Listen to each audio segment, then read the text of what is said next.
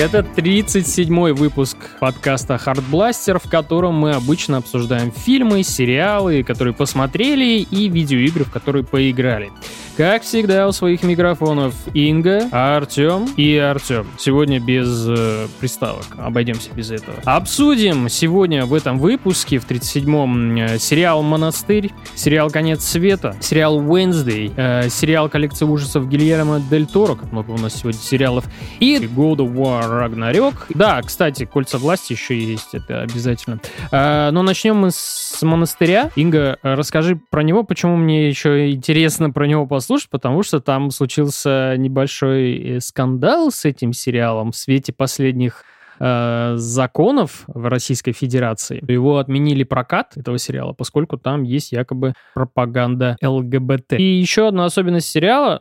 А нет, давай лучше ты, ты рассказывай. Сейчас за меня расскажешь? Да, да, да, да, вот, вот я об этом подумал, да. Давай, рассказывай, Давай, что мне там... тем более есть что рассказать и про сам сюжет сериала, и про скандал тоже есть немножечко, и про жизнь Настюшки опасности Ивлеевой. В общем, 18+, э, потому что там показывают сисечки и матерятся. А, из шести серий первого сезона сегодня уже вышло три. Третью я еще не успела посмотреть. Первые две, конечно же, сразу же глянула. Они первые две сразу и вышли. Вот, режиссер этого сериала Александр Молочников. Кто-то об этом говорит? Нет, потому что никто ничего не знает. А, извини, я тебя сейчас перебью. А, сериал выходит на Кинопоиске. Да, сериал выходит на Кинопоиске. В общем, расскажу сначала немножко о сюжете. В общем, суть в том, что главная героиня, ее зовут Мария Ивлеева, а, вместе со своей подругой, которая очень предана своему мужу и такая богатая, но при этом семьянинка, не знаю, как про женщин так сказать, обычно про мужчин говорят. Они, короче, тусят в Арабских э,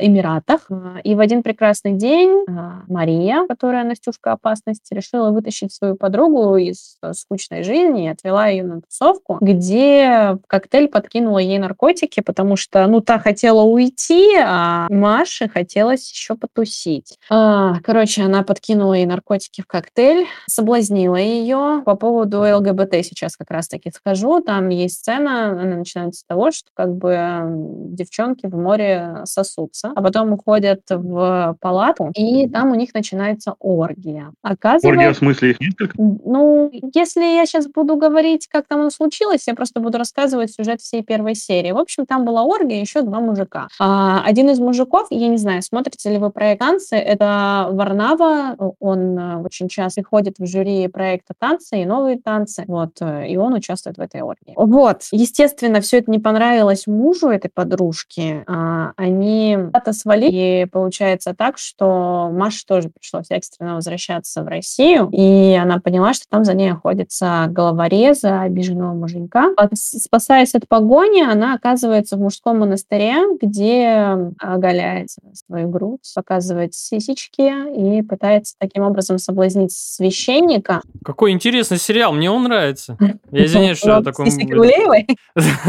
Я извиняюсь, что это так пошло звучит, но, но интересно, интересно. Да, сюжет, в общем, а, она показывает сиськи священнику, тот говорит, прикрой срам, я как бы принял безбрачие венец, или как он там называется, обед безбрачия, врача, венец-то у девушек, и как бы ты меня сейчас не сломишь вообще, я уже лет 15 без секса, как бы одевайся и уходи. Естественно, он решает... Она вызов, она вызов приняла, да. Она пошла оделась, пошла спать, короче. Ну, в конечном итоге он решает отвезти ее в женский монастырь, чтобы спасти, не просто выгнать, а отвезти в женский монастырь. Вот. Она приезжает туда, в этот монастырь, и когда я буду рассказывать о скандале, я еще расскажу э, об этом женском монастыре. Сейчас я немножко расскажу о самом проекте. В общем, некоторые вещи, которые мне понравились, которые не понравились, но сейчас о том, что мне не понравилось. Его активно продвигали в кинопоиске, причем достаточно длительное время везде пихали баннеры еще до того, как он вышел. И от этих баннеров, ну, честно хочу сказать, веяло нафталином. Короче, ты смотришь на постер российского сериала конца 2000 года, наверное, а саму Ивлееву, если ты не знаешь об актерском касте заранее, на этом постере вообще не узнать. Картинка просто от отвратительная. Я не знаю, что не так э, с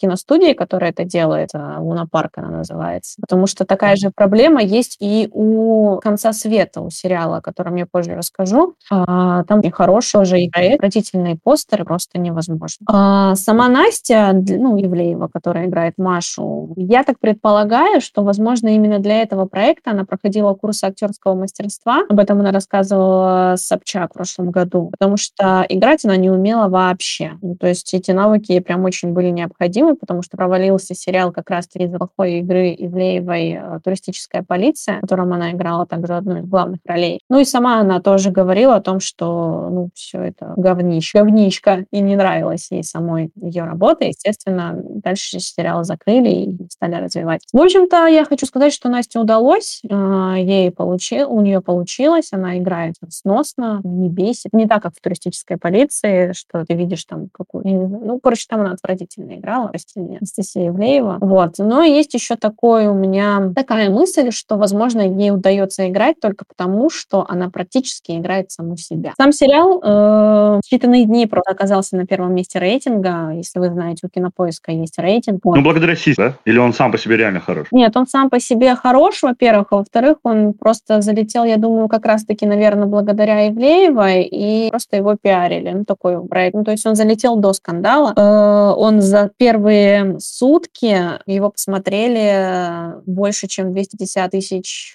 человек. Ну, это за первые сутки. Это рекорд за всю историю кинопоиска. И вот сейчас, внимание, драма по просмотрам обогнала «Дом дракона», пятый сезон Рика и Морти, и даже «Конец света», который был на втором месте достаточно долго, но не сразу. Хотя там тоже его за первые четверо суток 500 э, тысяч человек посмотрели. Ну, это за четверо суток. Ну, то есть монастырь все-таки побил рекорд. А, и четвертый сезон Мажора он обогнал. Ну, то есть это абсолютный рекорд для... Все сейчас топовые сериалы, которые есть, российские, ну вот, которые реально приятно смотреть, почему-то туда пихают сиськи. Я вспоминаю «Метод», там была голая какая-то популярная актриса. Э, Анна Николаевна, там раздели дважды или трижды вот эту актрису, которая играла. Э, Колл-центр, там показывали сиськи. И письки. Давайте будем честны, в последнее время в российских сериалах и письки тоже показывают. Да, да, да. И я не понимаю, к чему это все. А, вот даже этот сериал, как он был? Эм, Пищеблок. Вот, в принципе, хороший сериал про вампиров, но даже там показывали обнаженную девушку. И я не могу понять, зачем, почему. Что сейчас в России цензура пропала? Или наоборот, они пытаются таким образом показать, какие они независимые? Я, я, я можно по, по этому поводу скажу чуть-чуть, немножко добавлю свое.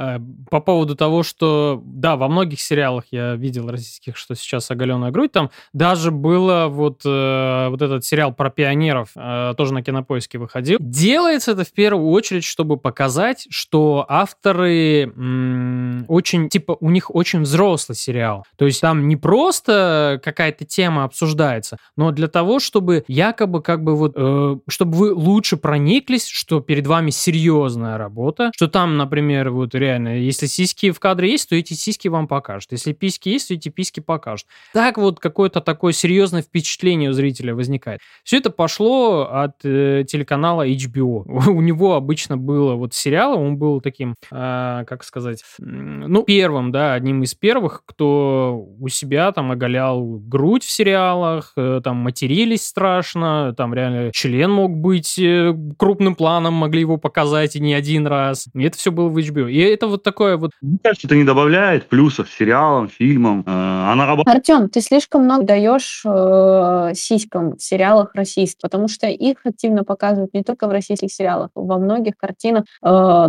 окей, ваша любимая «Игра престолов», там тоже много сисек. Других российских, ой, не российских, американских сериалах и фильмах тоже показывают сиськи. Везде, где есть постельные стены, э, сцены, везде показывают сиськи. Ну, я об этом и говорю. Только если актер не прописал в своем райдере или не знаю в чем, что... Заметьте, что показывают сиськи актрис, э, которые популярны. То есть Ивлееву явно, ну, не просто так позвали, потому что она, ну, только благодаря этому контенту я уверен, что 150 тысяч человек и обратили внимание на этот сериал. Слушай, а сначала узнали о том, что выйдет сериал, а потом люди посмотрели и узнали, что там еще и сиськи будут. Ну, то есть они не рекламируют сиськами сериал, чтобы ради этого шли смотреть. Нет, там еще было известно до премьеры, телеграм-каналы начали распространять, что, типа, Евлеева наконец-то, типа, раскрыла все карты там в новом грядущем сериале, типа, и вот этот скрин, как она показывает грудь замазанной, типа.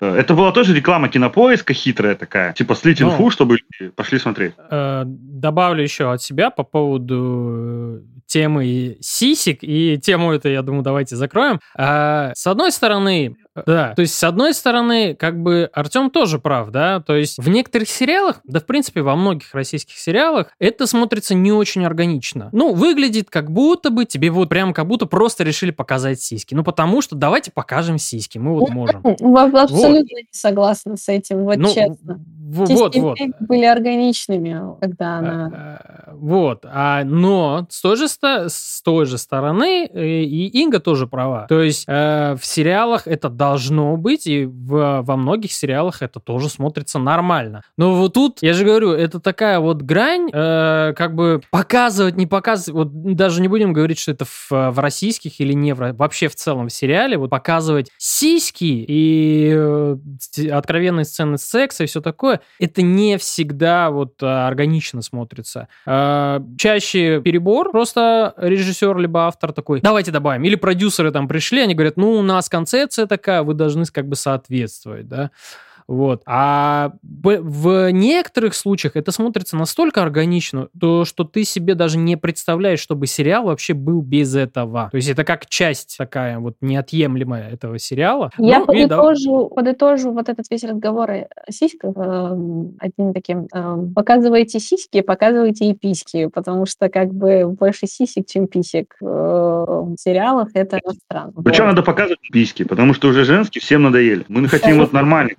Мужские, да, такой Я, колбасей. я- намекала, да, да, именно так. Потому что должна быть справедливость. Если показываешь женские сиськи, то показывайте мужские письки. А Баланс Они скрываются, а, а бабы оголяются. Нет. Возвращаемся к сериалу и обсуждаем скандал. А, Естественно, он начался с нашего любимого Минкульта РФ. Они не выдали лунопарку прокатное удостоверение, то есть его не будут показывать по телевизору. В принципе, честно говоря, Кинопоиск, потому что это оригинальный сериал Кинопоиска, он для платформы, на платформе он и идет. Как бы оно не сильно-то и нужно было им это прокатное удостоверение. То есть там, а, если немножко, если я правильно все поняла, а, как бы они не особо-то и старались, но им вроде бы как типа это нужно было сделать, э, получить это удостоверение на своем на своей платформе, оно им, оно, ну было бы и было, короче, им ни жарко, ни холодно. Ведомство решило, что сценарий искажает представление о монашеской жизни, то есть там не про ЛГБТ, э, а именно про оскорбление чувств верующих. Скандал был. А, И именно про женские монастыри э, суть шла. Его сериал отдали на экспертную оценку в РПЦ, чтобы они посмотрели, и они уже заключили, что все это не так, все это неправда, что на самом деле, скорее всего, именно так. Здесь они действительно, как по мне, исказили, я объясню, а, потому что, ну, э, возможно, это было нужно для сериала. Я не думаю, что... Я не думаю, что если бы они иначе показали... Я не знаю, что будет дальше в сериале. Возможно, это было необходимо. Но как бы окей, если так нужно было, то нужно было. Я не думаю, что Министерство культуры и прочие ведомства должны в это лезть. Это все-таки художественная работа. Объясню, что именно не понравилось. Вероятнее всего, на фоне мужского монастыря, с которого начинается сериал, женский выглядит как он слайд. И обычный Мгм. зритель это сразу заметит.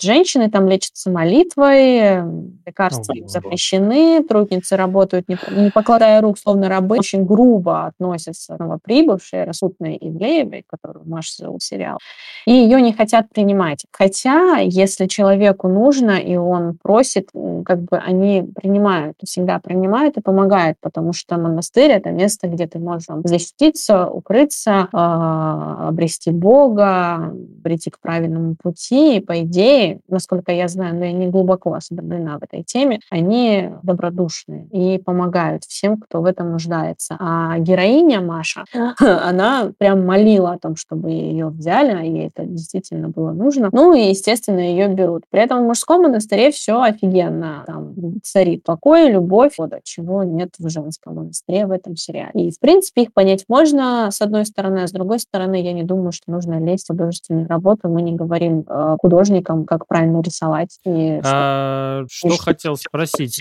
Э, Сейчас вышло только три серии, да? Да, три вышло. Вот сегодня они выходят по субботам. Я ее еще не успела посмотреть, я не знаю, что там будет дальше. Ну, там, естественно, будет жить жизнь непосредственно в монастыре в женском. Мы очень много говорим про монастырь, поэтому я немного буду рассказывать про «Конец света». «Конец света» — это комедия. Она вышла 27 октября, тоже 18+. Вот. э, Сейчас уже вышло 6 серий э, и «Звони», первый сезон. Режиссер, внимание, Александр Незлобин. Знаете, Серьезно, такой? да, это комик. комик Александр Незлобин. У него один профильм, который он снимал где-то в Америке.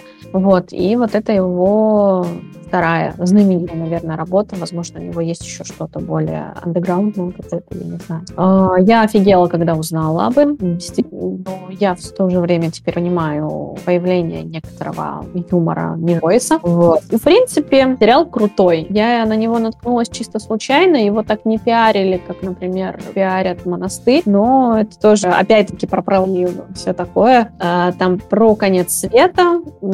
Суть в том, что в 90-е князь тьмы, которого играет э, Колокольников, сошел на землю и выбрал женщину для зачатия антихриста. Чтобы соблазнить эту женщину, ему нужно было всего лишь купить ей дефицитные джинсы в то время в Москве.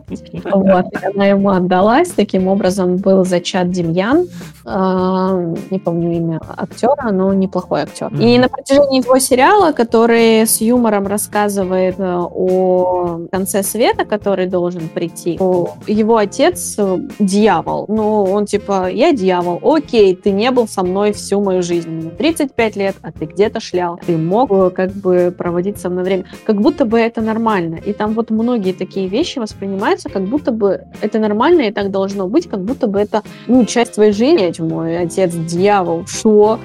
Вот, и там идет мнение вот этого вот э, Демьяна а, от обычного пацана 35-летнего, э, пацан все-таки молодежь до 35, а, и сейчас уже дошло до того, что он вроде бы как начинает становиться антихристом, но немножко непонятна его мотивация. Вот эта проблема сериала. Я не выкупила эту мотивацию, то есть должно было случиться что-то охренеть какое, чтобы он решил стать а, антихристом. А для того, чтобы ему стать антихристом, ему нужно либо убить, а, либо стать уже мессией и вести за собой народ. Естественно, он а, начинает иметь... Ну, там есть способности у этого дьявола, например. Вот. Вы их начинает обрять только когда очень сильно злится. Но фишка в том, что страшное, что, по идее, должно было сломить его, случается в начале. И его это не заставляет. Мотивация, ну, им нужно было придумать события еще хуже, чем то, что случилось в начале сериала, если я скажу, это будет большой спойлер, чтобы прописать его мотивацию к тому, чтобы начать не любить людей. Естественно, там рассказывается обо всех пороках современных человечества, и, возможно, это его начинает бесить хрен пойми. В общем, но при этом там есть э, потрясающий актер, который тянет на себе, наверное, весь сериал и весь юмор. Это Колокольников. Многие э, зрители, которые смотрят и любят российское кино, знают его по роли члена, но другие люди знают его по роли э, в «Игре престолов», кого он там играл. Напомните, вы смотрели? Он там играл эм, одного из э, людей Мансона-летчика, то есть Одичалова. Вот. Как бы сериал прикольный. Там есть э, хороший юмор, э, прикольно под разными углами рассматриваются разные проблемы. Ну, это смотреть чисто, чтобы повеселиться. Это не драма, это комедия. Это не тупая российская комедия. Там есть умный юмор, несмотря на то, что испытывает юмор ниже пояса. И как бы он превалирует, но все равно прикольно. Он не такой крутой, как, например, вампиры средней полосы. Там не такой тонкий юмор, как у вампиров. Но он все равно не зря на втором месте. Тоже у него рекордное количество просмотров. Вот. В принципе, все, что я могу рассказать об этом сериале, его просто можно посмотреть за выходные, тем более, что уже конец близок. Возможно, уже и вторая серия вышла, осталась еще одна. Ну, первый сезон по фану мне нравится. Хороший сериал. А, ты вот говоришь, не Злобин, да, снимал сериал? Он режиссировал, А. да. А я вспомнил сериал один, тоже есть на кинопоиске, называется «Я шучу». Он снят, да, он снят по типу, э, как там, Луи, вот есть сериал, э, тоже про стендапера. Здесь то же самое. И вот этот сериал снимал тоже не Злобин, но он его снимал под э, псевдонимом. Э, Настя Тапочек, что ли, как-то так там.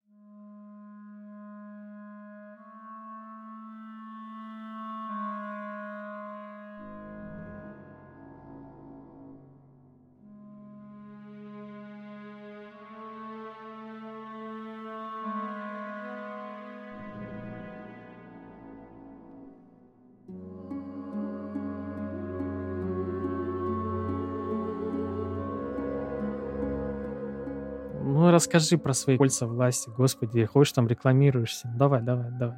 Э, Ну, многие, наверное, слышали об этом скандальном проекте Amazon. Много лет назад Amazon выкупил права у одной из компаний, владеющей правами на экранизацию творчества Толкиена. Они выкупили права на, ну, чтобы снять свой проект. И готовились к нему. Новости появились о том, что они его делают пять лет назад. То есть каждую серию они там снимали очень тщательно. Бюджет был просто в два или три раза выше, чем у «Игры престолов» вместе взятой. Ну, не вместе взятой, но у последнего сезона точно. И когда они начали выпускать трейлеры, они начали выпускать какие-то концепт-арты, разумеется, люди разозлились. Тут стоит упомянуть, что вообще у таких э, фанбаз, как фанатов «Властелина колец», да, им трудно угодить. Сейчас мы об этом не помним, но во времена, когда вышел «Властелин колец» Питера Джексона, его ненавидели фанаты. Они и прочее. То же самое случилось. Он стал культовым уже после, когда появилось поколение, которое вначале посмотрело фильм, а потом прочитало книги. Тогда стал культовым. Он, кстати, чтобы вы знали, «Властелин колец» не окупился, по идее, весь проект. Но это не Питера помешало... Джексона, который? Да, да. Им- но это не помешало ему стать прям легендарным. Он принес деньги в итоге, большие деньги, но именно на мерче, именно на перезапусках, на версиях там улучшенных и на дисках, короче, он стал, да, уже окупаемым. Но когда он выходил в кино, его бойкотировали, он бесил фанатов, короче. Многие называли его нудным, и только вот с оглядкой на прошлое он стал популярен. И э, я сам, когда посмотрел трейлер, я подумал, я эту херь смотреть не буду. И я тянул до последнего, и вот когда вышли все серии, мне нечего было смотреть, а у меня появилось свободное время, я подумал провести время с дебатом, да нет, нахрен. Я лучше...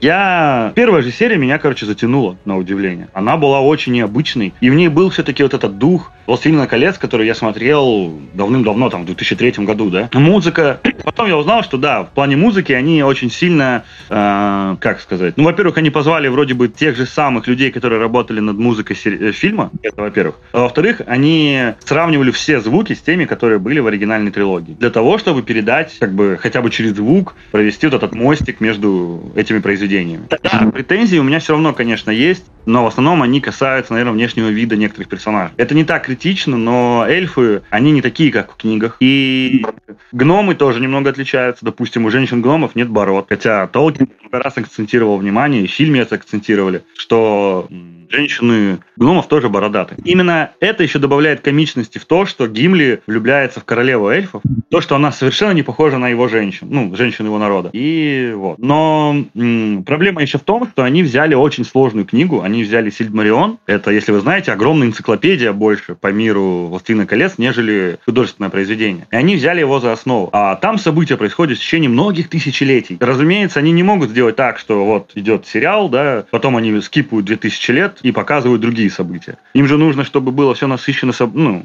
ну, каким-то действием. Э, Для этого они взяли и сократили, короче. То есть просто у них это буквально происходит в одно время. Многие события, которые по книге происходили в другое. Плюс э, они добавили собственный сюжет, очень многое пересмотрели. Особенно линия Саурона, что вызвало у фанатов э, горящий нос. Да. Потому что с самой первой серии все фанаты гадали, кто же Саурон. Роль претендовала как минимум три персонажа. Все они три персонажа были введены так. Их не было, во-первых, в книгах, а во-вторых, они были введены все при странных таких событиях. Один появляется просто неожиданно на плоту, его встречает главная героиня, которая играет Галадриэль, то есть не играет ее Галадриэль, а которая играет Галадриэль, актриса. А, второй персонаж падает буквально с метеоритом на землю Среднеземья и ведет себя очень подозрительно, он убивает все, к чему прикасается, творит опасную магию, при этом как будто бы не понимает, что происходит вокруг, тоже подозрителен. И третий персонаж, он возглавляет они его называют своим отцом, хотя он явно сам не орк, а что-то другое. И вот эти персонажи до последнего момента нам их показывали, и ты должен был решить, кто из них все-таки Саурон. Но так как мне проспойлерили, я изначально знал. И могу сказать, что эм, хоть фанаты и возмущались итоговой ролью Саурона, по книге Саурон тоже как бы часто притворялся смертным первое время, еще до того, как он выплавил кольцо власти, он притворялся смертным, чтобы рассорить между собой народы Среднеземья. То есть из самых крутейших государств, из которого потом произошел Гондор, э, Орнор и вот остальные государства э, Среднеземья, он его разрушил тем, что притворился ч- э, человеком E стал советником короля и давал ему такие советы, которые привели в итоге страну к кризису. Здесь этого нет. Здесь вместо этого он принимает такую роль эм, сломавшегося человека. Но он буквально сломан. Он, мы видим Саурона в депрессии, так скажем. Он не знает, чем ему заниматься дальше. И, и я буду спойлерить, мне пофигу, сериал вышел несколько месяцев назад. Да. И получается, что Галадриэль, не зная, что она путешествует с Сауроном, она постоянно пытается вселить в него веру в себя. То есть она его поддерживает, говорит, что он сильный, что ты мужик, ты справишься, ты молодец. Но она не знает, кто он, и у нее совсем другое представление о нем. И хотя он несколько раз ей намекает, что, слушай, если бы мы встретились при других обстоятельствах, ты бы со мной так себя не вела и уничтожила бы меня, она его игнорирует. Между ними даже, можно сказать, вспыхивают некие отношения, которые в итоге приводят к тому, что он начинает верить в себя и становится тем Сауроном, которого мы знаем из фильмов. О, господи, и ты говоришь, это лучше, чем э, Дом дракона? Это лучше, чем Дом драконов, по крайней мере, Ой, мне блин. Э, Потому что там помимо этого происходит множество разных событий. Мы видим, допустим, как вообще появились кольца власти, как появился мифрил. Если вы помните, это важный материал в мире э, Среднеземья, из которого строят делают кольчуги, э, артефакты магические и прочее. Э, Вот. Короче, я расхвалил сериал, а теперь о минусах все-таки больше. Минус я и разрешаю, ну, то есть разрешаю, говорю так. Пусть я и снисходительно отношусь к каким-то художественным э, переосмыслениям авторов, мне все-таки не понравилось, как они сделали Галадриэль. Здесь ее показывают женщиной-воином, кем она не была в книгах. В книгах она была могущественной волшебницей эльфов и невероятной красоты королевой. Буквально из-за ее волоса хотели из локона ее волос хотели когда-то создать солнце, которое бы освещало Среднеземье, но она отказала. А А, здесь же... извини, я, я сейчас тебя перебью. А Галадриэль в фильме, ну, это для тупых. Галадриэль в фильме, это та, которую играет это...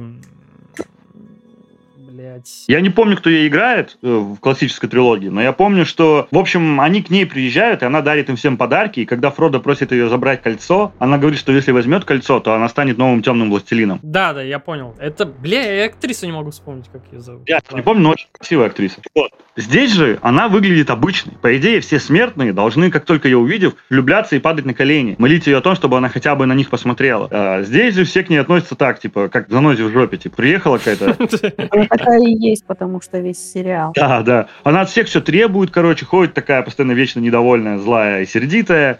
Всем на нее пофигу. Пару раз там кто-то говорит о том, что у нее красивые волосы, но и я такое в свой адрес часто слышу, поэтому меня не удивить. Вот это минус большой. Что мне понравилось еще? Мне очень понравились хоббиты. Вот дух хоббитов из книг им удалось передать э, вот прям идеально. Это все такие же вот мелкие, шустрые, хитрые существа, причем невероятно добродушные, которые готовы помогать всем и всему. Э, в те времена им еще свойствен дух приключений. Впоследствии мы знаем, что они стали все домоседами и сидят в своих норах и копят добро, чтобы хвастаться, да, ну, как помним, Фродо и Бильбо. Постоянно отсосили головое серебро. Эм, Они станут такими, но там они еще кочевники, которые боятся людей и эльфов, избегают их, избегают орков. И тут получается, что какой-то таинственный мужчина, метеорит падает на землю, и внутри метеорита находится какой-то таинственный мужчина, умеющий колдовать. Он не понимает, кто он, он не знает местные языки, короче. Первое время он больше вредит, чем помогает.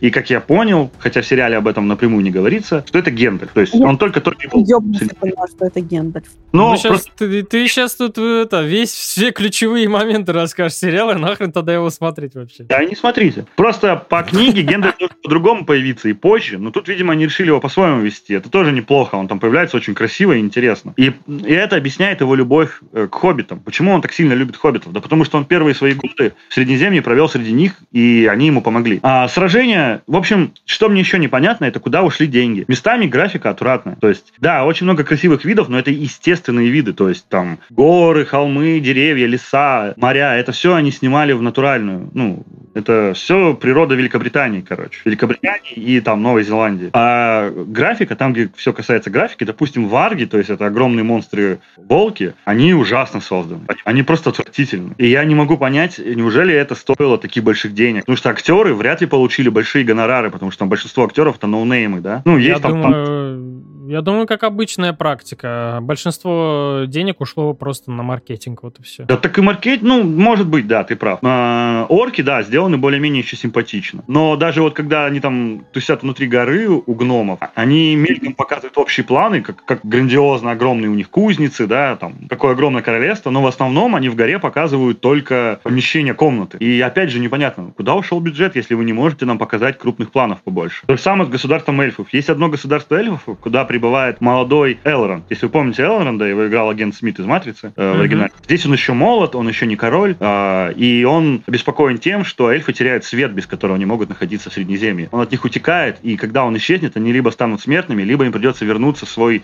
мир, то есть, по сути, в рай. Не то чтобы они против, но им бы хотелось остаться в Среднеземье на своей земле. И он ищет способ, чтобы этого не произошло. Ну, как мы все знаем по фильмам старой трилогии, одним из таких способов стал э, предложенный план Сауроном — это выковать кольца власти. Так, кольца эльфа помогли им сохранить свет, и пусть они их потом, ну, не использовали, так как они были немного испорчены э, гневом Саурона, но все же эти кольца помогали им дольше находиться в Среднеземье, пока не было уничтожено в итоге главное кольцо, и те не потеряли свой свет. И здесь Элрон прибывает к своему другу Келборону. Этот человек, это эльф, который выковал вот эти все кольца. Он прибывает к нему, и нам не показывают королевство, нам просто показывают постоянно тронный зал и комнату. Все, больше ничего, короче. Ну, не успели опять, нарисовать. Да, такая же проблема, как была в, в «Игре престолов», это расстояние. Они говорят, что, э, блин, ну, королевство гномов, угу. типа, далеко. Но через пять минут они прибывают к нему, их туда не пускают, они такие, ну, ладно, пойдем домой, потом вернемся. Как будто, знаешь, что соседи... это тоже меня немножко убивало. При этом, что другие герои путешествуют очень долго, весь сериал, короче, огромное расстояние. Хотя показывают, что Галадриэль очень любит лошадей, и там есть целая сцена непонятная, когда ей нужно в другую часть королевства отправиться. И она говорит, как мы туда отправимся? По воде? Он говорит, нет, на лошадях. И она такая радостная, и показывают, как она скачет две секунды. И потом все, больше никогда не скакала на всех один момент в битве. А, кстати, битвы там прикольные, но, опять же, ничего сверхвыдающегося. Есть классное сражение там людей с орками, и в котором помогает негр-эльф. Кстати, негр-эльф, который всех бесил по, по трейлерам, он в итоге в сериале более-менее хорош. То есть он еще не самый бесячий персонаж. Кстати, вот об этом хочу сказать, то, что все персонажи, за которых все так парились, что в Доме Дракона, что в Кольцах Власти, по-моему, они самые получились такие вот самые прикольные, а, нормальные. Чернокожая гномиха. Не несмотря на то, что нет бороды, это один из самых таких приятных персонажей в сериале, за который приятно смотреть на сцены с ее участием. И, в принципе, я им, ну, вот э, в этом плане я изначально не парился. Мне было не важно, что они добавили расовое разнообразие, потому что там реально два или три персонажа таких. Ну, это, кстати, это и выглядит странно тоже немножко. Почему только один негр-эльф? А где остальные? Вот да, непонятно. В целом сюжет интересный. Он держал меня в напряжении до конца. То есть я посмотрел одну серию такой, бля, скорее бы завтра, чтобы посмотреть еще парочку. В этом плане все хорошо хорошо. Я жду второй сезон, потому что первый закончился очень интересно. Там Инга не даст соврать, если досмотрела. Да, Последний сцен шикарный. Да, последние э, две самые всего сериала, как по мне. А все остальное время меня просто бесило Галадриэль до невозможности. Вот. И еще я не совсем поняла, что они выковали-то в итоге. Это есть вот эти кольца, они же должны как брачные кольца выглядеть. Они там какие красивые. Что там вообще не, не, не. Брачные, как брачные кольца выглядит только кольцо всевласти. Остальные кольца выглядят по-разному. А, там у гномов они крашены топазами, изумрудами, короче. У эльфов тоже чем-то там. Во всем сериале самые крутые линии — это линия гномов и линия э, хоббитов. Вот, э, за ними мне было интереснее наблюдать всего. А люди и эльфы, особенно Галадриэль, нет, мне не очень нравится. Ну, кстати, есть даже линия молодого Исильдура. Если вы помните, Исильдур — это человек, который в будущем отрубит руку Саурону и заберет кольцо. И Элронд будет его просить скинуть кольцо, типа, вулкан, а тот решит оставить его себе. Угу показывает, что он, типа, мается и не может определиться, кем будет в жизни, короче. Э, но мы-то знаем, кем он будет. И вот, и это тоже классно сделано. И, кстати, его тоже играет какой-то латинос, если не ошибаюсь. Круто. А, о чем хочу спросить? Давай ты подытожишь по поводу сериала, потому что есть... Вот ты сам озвучил, есть два лагеря. есть два лагеря, да? Есть те, кто знает «Властелин колец» по фильмам Питера Джексона, Э, большинство. Есть те, кто знают «Властелин колец» по книгам уже непосредственно самого автора. Ну и есть э, те люди, которые просто вот теперь там только собираются прикоснуться к этому всему. А, а, вот на основе этих трех зрителей вынести, так сказать, свой вердикт. Кому лучше и больше всего это подойдет? Это больше всего и лучше подойдет тем, кто только хочет узнать Среднеземье, на самом деле. Потому что те, кто судят по фильмам, они уже ждут, точнее, предысторию, приквел, да, к своим, ну, к своему любимому произведению. А этот сериал им не является. Те, кто хот- любят книги, они опять же не найдут там то, чего хотят, потому что очень вольный пересказ, так скажем. Поэтому я просто советую тем, кому интересно Среднеземье, но он еще э, ну, не читал книги, не смотрел старые фильмы или смотрел, но давно и не помнит, посмотреть сериал, он, скорее всего, вам зайдет. Сериал реально ну, хорошо. Ну, не отлично, я не буду говорить, что это просто великолепное что-то. Не, это на любителя довольно-таки. Во-первых, жанр фэнтези в целом, да, на любителя. И э, это тем более, потому что, ну, толкиновское фэнтези, оно непростое и не, ну, и не легкое. Книгу, если вы читали, это надо пробиваться сквозь нее иногда. Сериал такой же. То есть местами нужно прям запоминать и, эм, ну, понимать, к чему отсылают так иначе герои. В общем, я советую тем, кто просто хочет познакомиться с Среднеземьем, посмотреть сериал, а потом уже решить, нужно ли ему книги и старые фильмы смотреть. Ну, либо посмотрите просто старые фильмы, потому что они все так же офигительны, как, как и были. Вот э, от тебя добавлю, как от зрителя, который не смотрел сериал, мне со стороны просто показалось то, что у создателей было ошибкой, как мне кажется, то, что они сериал начали немножко так позиционировать с тем, что у нас будет так же, как вот в фильмах, то есть мы примерно так же сделаем. Какие-то неявные, да, то есть они неявно это говорили, но какие-то вот такие производили намеки, и у многих, в принципе, и у меня тоже было впечатление о том, что, ну, это что-то будет связанное с кино, то есть вот то, что там делал Да, Питер да. Джексон, на, на том же уровне. Э, А если бы они изначально бы э, говорили о том, что у нас отдельное самостоятельное произведение и так далее, и так далее, и так далее, и у нас будет вольный пересказ многих событий, там все такое, у нас вообще все может пойти совершенно по-другому. То есть это такая альтернативная версия, да, того, что вы уже знаете. То мне кажется, претензий Кто было бы бы пошел меньше. смотреть, если бы они не связывали это? Да, они говорили, они говорили, что мы изменим хронологию, мы многих персонажей покажем по-новому. Они говорили, что вдохновлялись фильмами Питера Джексона, но это не связано с ними. Они это говорили во многих интервью. Но проблема в том, что люди выборочно потребляют информацию. Они слышали, мы вдохновлялись фильмами Питера Джексона. И они такие, а, это по фильмам Питера Джексона. Все, понял. Тут вообще сложно, нужно ли было браться за этот проект или взять что-то абсолютно новое, и, ну, то есть вообще другую какую-нибудь еще не экранизированную, да, фэнтези-книгу. Вот я считаю, что лучше бы они сделали это. Тем более говорят, что у них было на, ну, на примете еще две э, литературные вселенные, которые до этого не экранизировались, и они могли это сделать, но они по какой-то причине решили именно все-таки «Властелин колец». Ну, видимо, хотели выехать на его, на его популярность. Не знаю, насколько у Ну, я них говорю- получилось, я не... Но... Но я говорю, вот то, что просто вот ты сказал, да, что как бы информации было много. Но видишь, если бы они вообще этого не говорили, то есть не произносили вслух в, в контексте, ну, теперь уже что есть, то есть. русского автора книги Ника Перумова. Это просто Мгм. наглое продолжение «Властелина колец». То есть он выпустил там шесть книг, кажется, которые просто продолжают сюжет э, последней книги Толкиена. Он это сделал просто в наглую. Он ни у кого не покупал лицензию. Эти книги выходили, продавались в России, короче. До сих пор продаются на всяких... э, «Черное кольцо», кажется, называется. Они, короче, до сих пор продают. И книги были тоже, кстати, неплохие, но это тоже была очень-очень вольная интерпретация. Но люди это схавали, вы не поверите, но там огромная аудитория, и люди во всем мире это читали, ну, Перумова. У него была куча проблем с потомками. Знаете же, да, Ника Перумова? Нет, я Не. слышал. Это популярный русский фэнтези-писатель 90-х, двух- э, 2000-х годов, и он был фанатом Толкина и решил, что в наглую написать продолжение его книг. И в итоге книги... В 90-е такое можно было провернуть. Ну да. Я вообще не знаю, как у него, видимо, потому что в России проще, типа, параллельный импорт даже тогда был.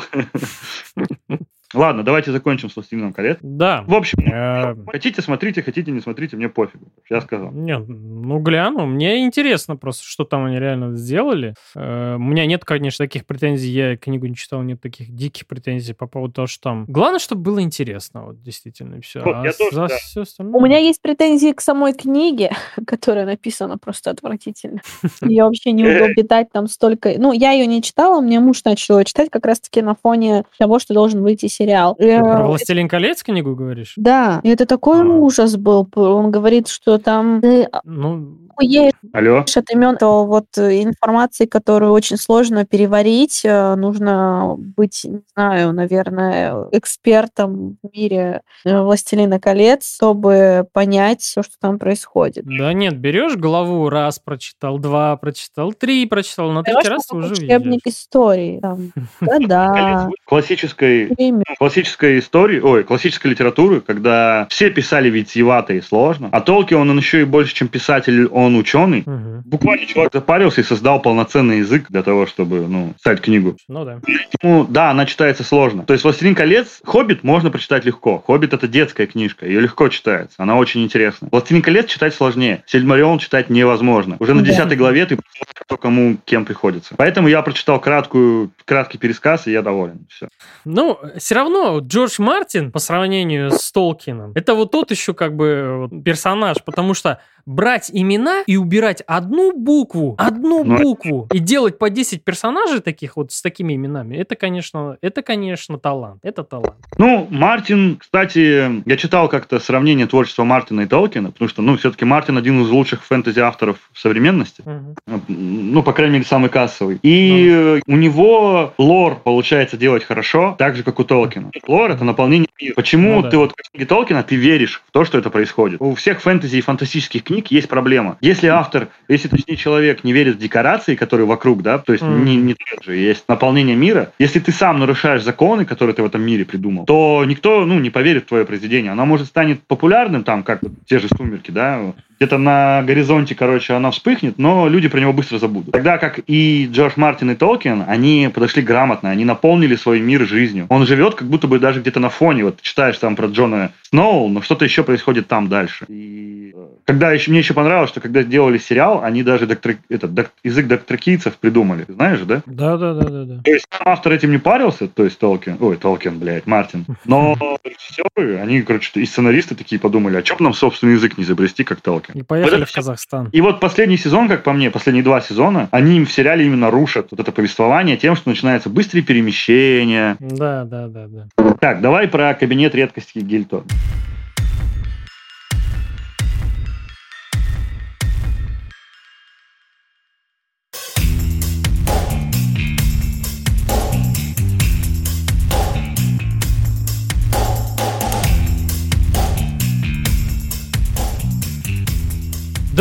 По поводу кабинета, кабинет редкостей Гильермо Дель Торо сериал. По поводу этого сериала. Давайте просто озвучим, давайте озвучим э, любимые серии, которые вам понравились. Потому что обозревать в целом весь сериал, э, мне кажется, это как-то не имеет смысла, потому что, ну, это альманах. Да, я ни одной серии не прониклась, ни одной истории я не прониклась. Честно, я их посмотрела, просто красивые мерзкие серии, например, про чуваков, которые грабили на кладбище. Это мерзкая серия, она мне запомнилась именно тем, что мне было неприятно ее смотреть. Последняя серия про эти мурмурации, ну, там хотя бы мистика появилась, спасибо, я люблю мистику, но она была какая-то нудная. Э, Первая серия, возможно, были самая сильная, на мой взгляд, это первая серия. Она мне показалась интересной, а все остальные, я их посмотрела, ну, я ну, не прониклась, я, нет, к сожалению, нет. Серии. Это вот как раз ту, которую назвала Инга, первая. Ну, я сам делал Дель Торо, и это по его произведению, по его рассказу. Как мы знаем, Дель Торо еще и пишет книги. Кстати, я заметил, что у него были множественные попытки попросить кого-то снять по его книгам сериалы или фильмы. Его постоянно игнорировали. И в итоге, что «Штамм» сериал он снял самостоятельно. Снял ждать, когда кто-то возьмет экранизироваться. Что здесь он, типа, снял собственный рассказ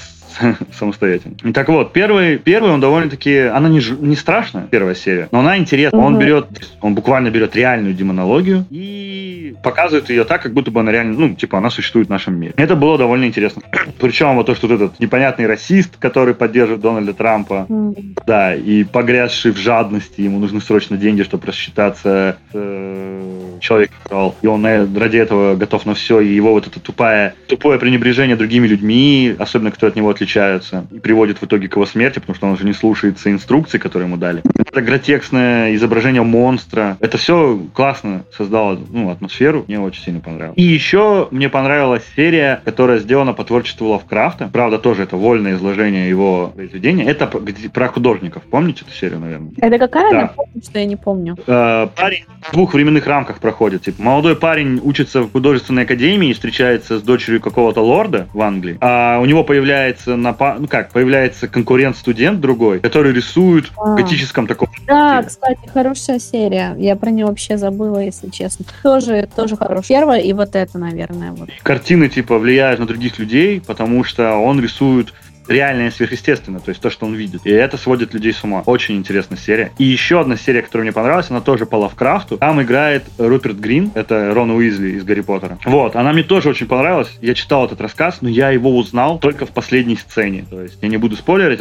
еще смотрит. Я узнал его только в последней сцене и такой типа, блин, да я же читал этот рассказ. Ну, потому что он в большей степени он изложен тоже вольным языком, так скажем. И э, автор много чего от себя добавил, поэтому не сразу узнаешь, что за сюжеты не взяли за основу. Но под конец я догадал. Слушайте, я сейчас нагнала так на сериал, но серия с Рупертом Грином тоже ничего такая. Да, довольно-таки хорошая. И да, сериал крутой. нет, нет, на самом деле первый и с Грином. Да, вот. Дебат, какие серии понравились тебе? А, мне понравились серии, мне как раз понравилась серия про крыс. Это было, блядь, просто что-то с чем-то. Вот этот безумный мужик, который там, ну, видно было, что там полный мрак, и он, как он полз там за этим ожерельем, это было нечто вообще. Концовка потрясающая. Мне эта серия очень понравилась. Она безумная, безбашенная какая-то. Мне первая серия не очень понравилась. Она мне показалась какой-то немножко такой э, без какого-то движения. И плюс вот это то, что там добавили Лавкрафтчину, да, ну, как-то не очень такой симбиоз для меня получился. Мне понравилась серия про девушку, которая мазалась кремом. Э,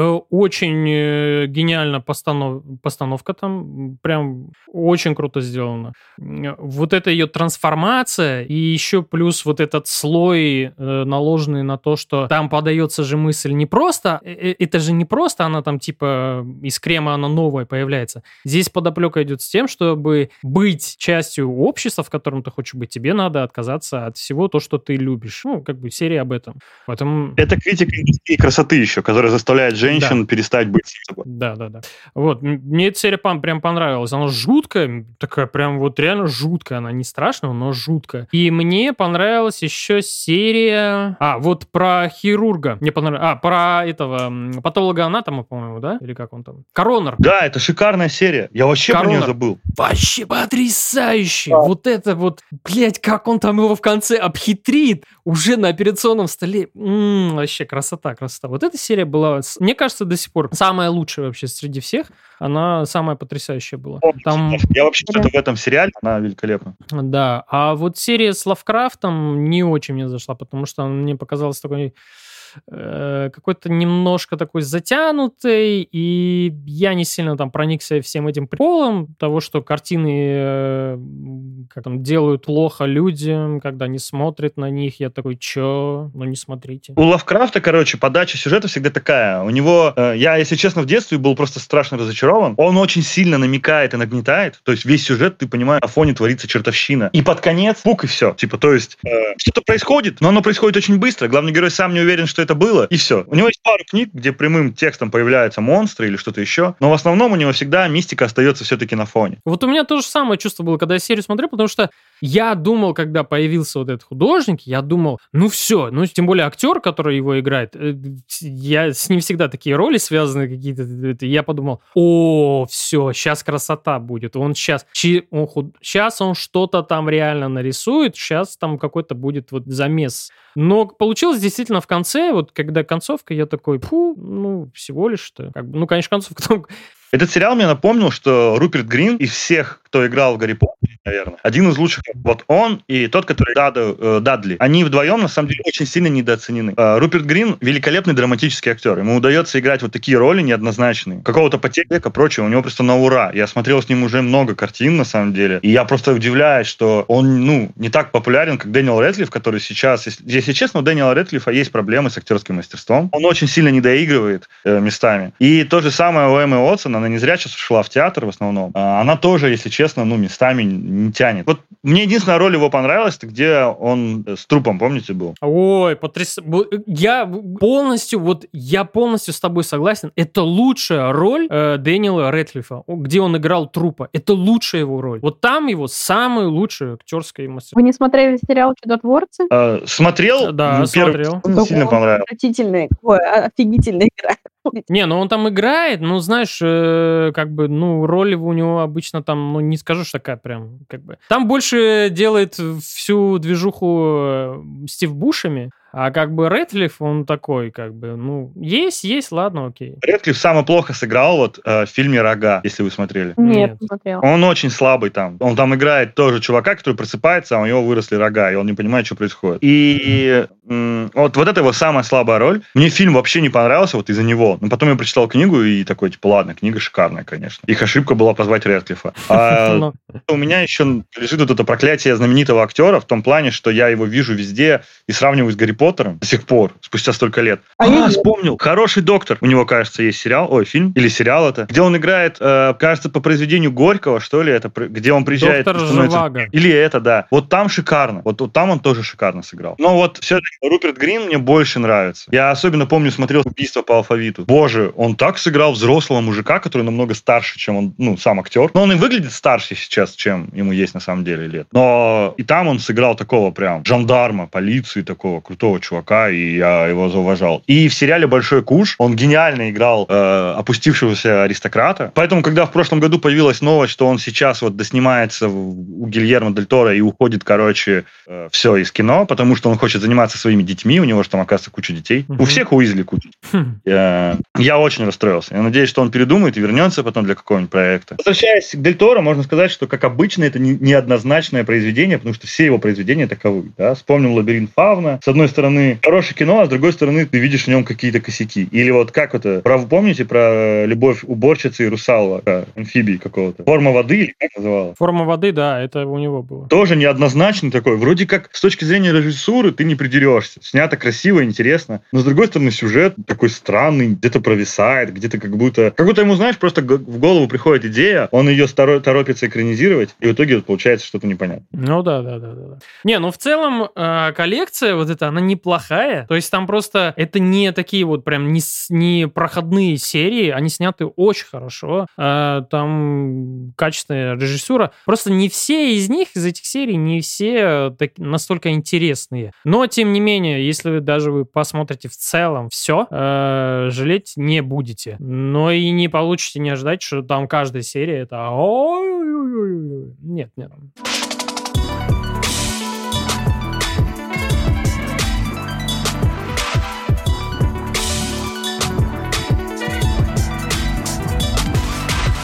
Вот. Теперь мы перейдем к последнему, да, вроде на сегодня сериалу. Wednesday? Wednesday, да. Ну, Я давай, расскажи. свежачок из всего, что мы сегодня обсуждаем, потому что он вышел буквально на днях на Netflix. Это сериал, как мы все знаем и любим, этот старый мультфильм и фильм. Сериал еще выходил когда-то на Fox Kids, я смотрел. «Семейка Адамс». Только Вообще Сказ- никогда фанатом не был этого сериала. Ой, я Мне обожаю.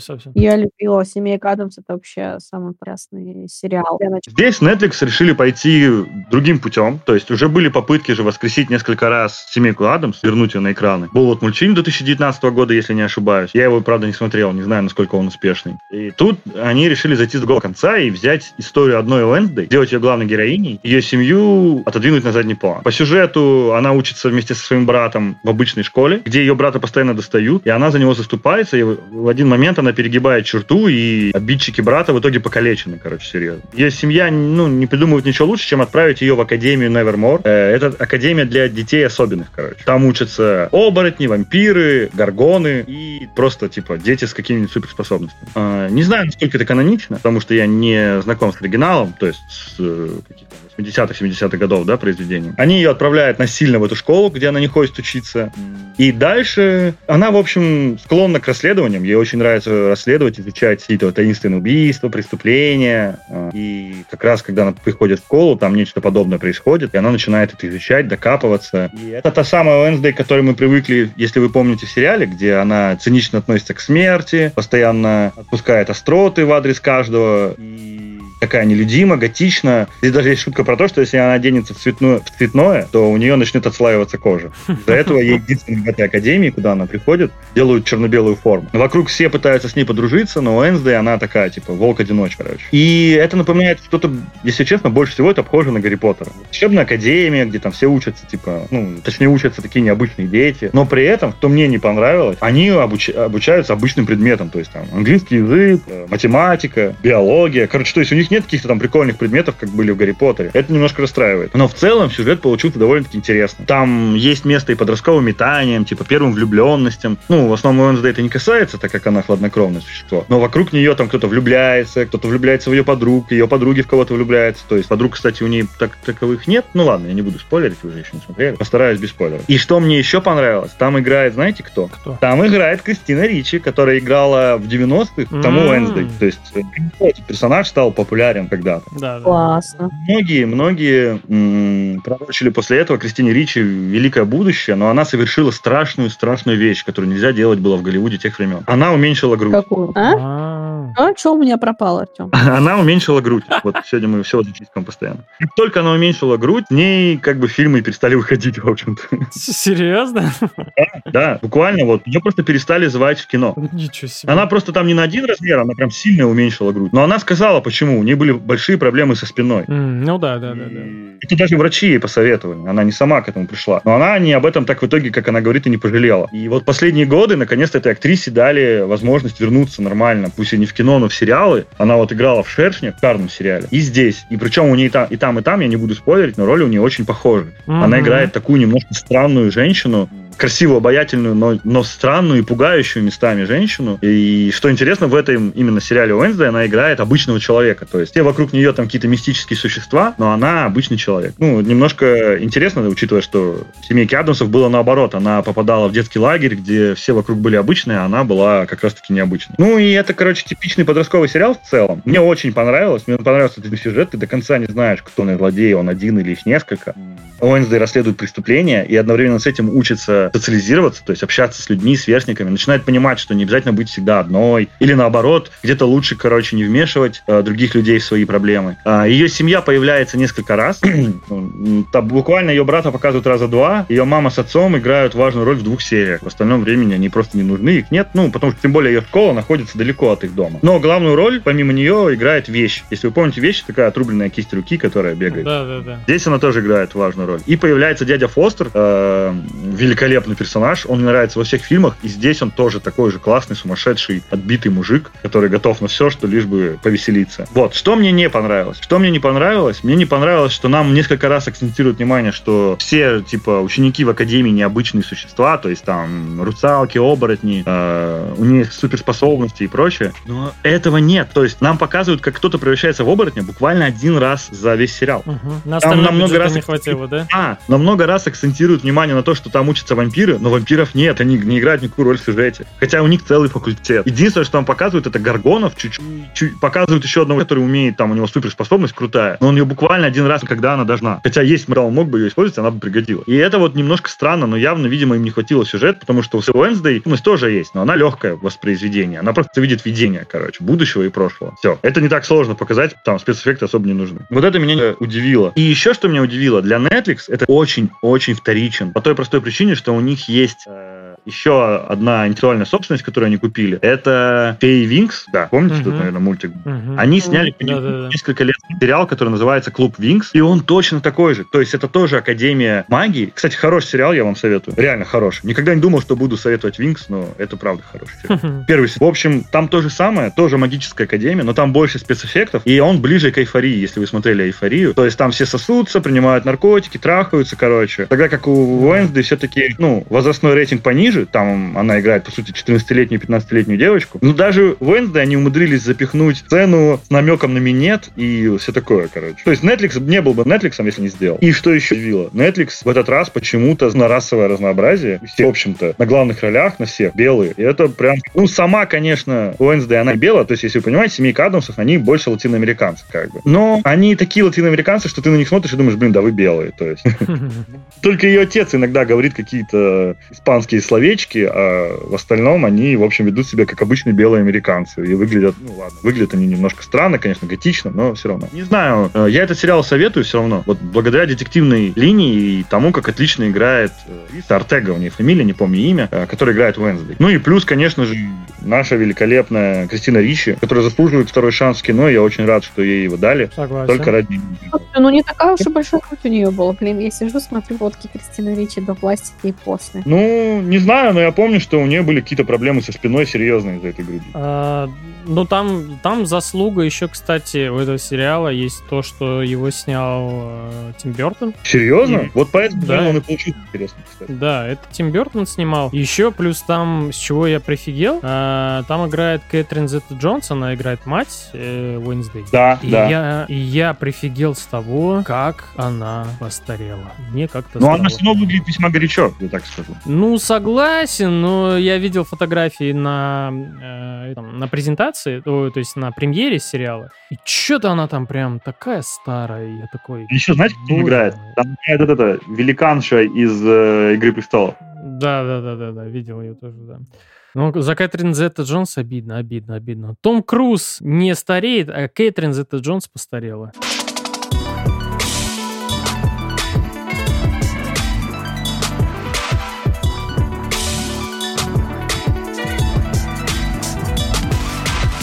Давайте поговорим про Годовар. Две недели назад вышла долгожданная всеми игра. Это эксклюзив Sony PlayStation, великолепной компании. Э, игру разработала Санта-Моника, да, вроде? Студия. Санта-Моника. Да, это уже какая-то там по счету, я уже сбился, но кажется, пятая часть по счету, да, God of War, и вторая часть перезапуска. Нет, по-моему, шестая. Если по официальной как бы хронологии, не без вот этих дополнительных каких-то игр, не брать там для других платформ и все такое, Последняя часть То- называется, правильно? да. Последняя часть, это God of War 3. Мгм. Значит, это пятая часть. Ну ладно, не будем про это. Ну ладно, да, хрен с ним. Это ленивый такой перезапуск, в котором типа события старых частей не, ну, реально имели место, но при этом как будто бы совершенно другая игра. Вот. Про постаревшего, помудревшего, успокоившегося, нажравшегося, наевшегося, и отоспавшегося Кратоса, который каким-то образом непонятным из Греции притопал в Скандинавию. Там познакомился и склеил красивую великаншу. Ну, Мгм. она не буквально великанша, чтобы вы понимали, в этом мире не все великаны великаны. Некоторые великаны нормального человеческого роста, а какие-то высокие и огромные. И вот он встретил, которая с его ростом примерно. Кстати, ее играет шикарная актриса. В первой Да. части нам не показывали, но э, вот тут ее, она засветилась, она играла, я не помню, как ее зовут, но она играла в «Сорви голове» и в «Настоящей Мгм. крови» сериале. Мгм. И она, кстати, как-то пару лет назад ныла, что ее никуда больше не зовут сниматься, и вот ее хотя бы видеоигру позвали, уже пусть говорит спасибо.